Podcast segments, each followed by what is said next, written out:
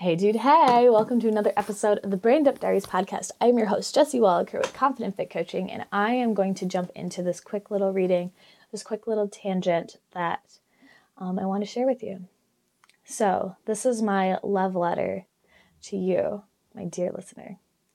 My sweet, sweet girl. I wish you knew just how amazing you were at the moment you picked up a weight.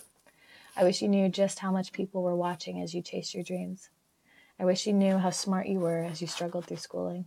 I wish you knew just how beautiful you've always been, even if you didn't see it or allowed yourself to believe it until the number on the scale validated that thought. I wish you would have allowed more people in to support you rather than hiding away the emotions you were taking on for other people because you held space for them to finally be heard. I wish you would have stuck to your true reason for wanting to, to be, not get, healthy rather than so- society and social media distracting you with superficial inspiration. But I'm also glad you went through all of that because you found your true, authentic smile again. You've gained the connection and relatability you've always wanted to have when, ta- when talking and helping other people.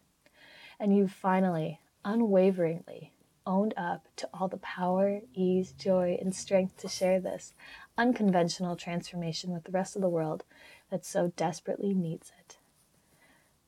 So, to the beauty listening to this, I hope you know just how beautiful you are right now in this moment. I hope you know just how inspiring you are to anyone that comes in contact with you.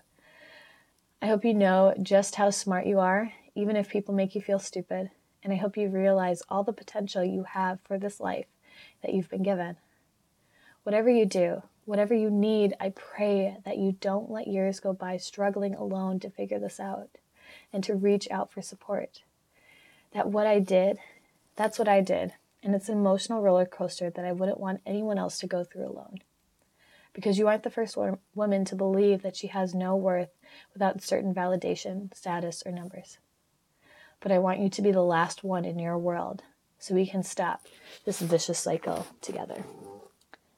Thank you so much for tuning in. I hope you have a fantastic day, and I will talk to you again very, very soon. Bye bye.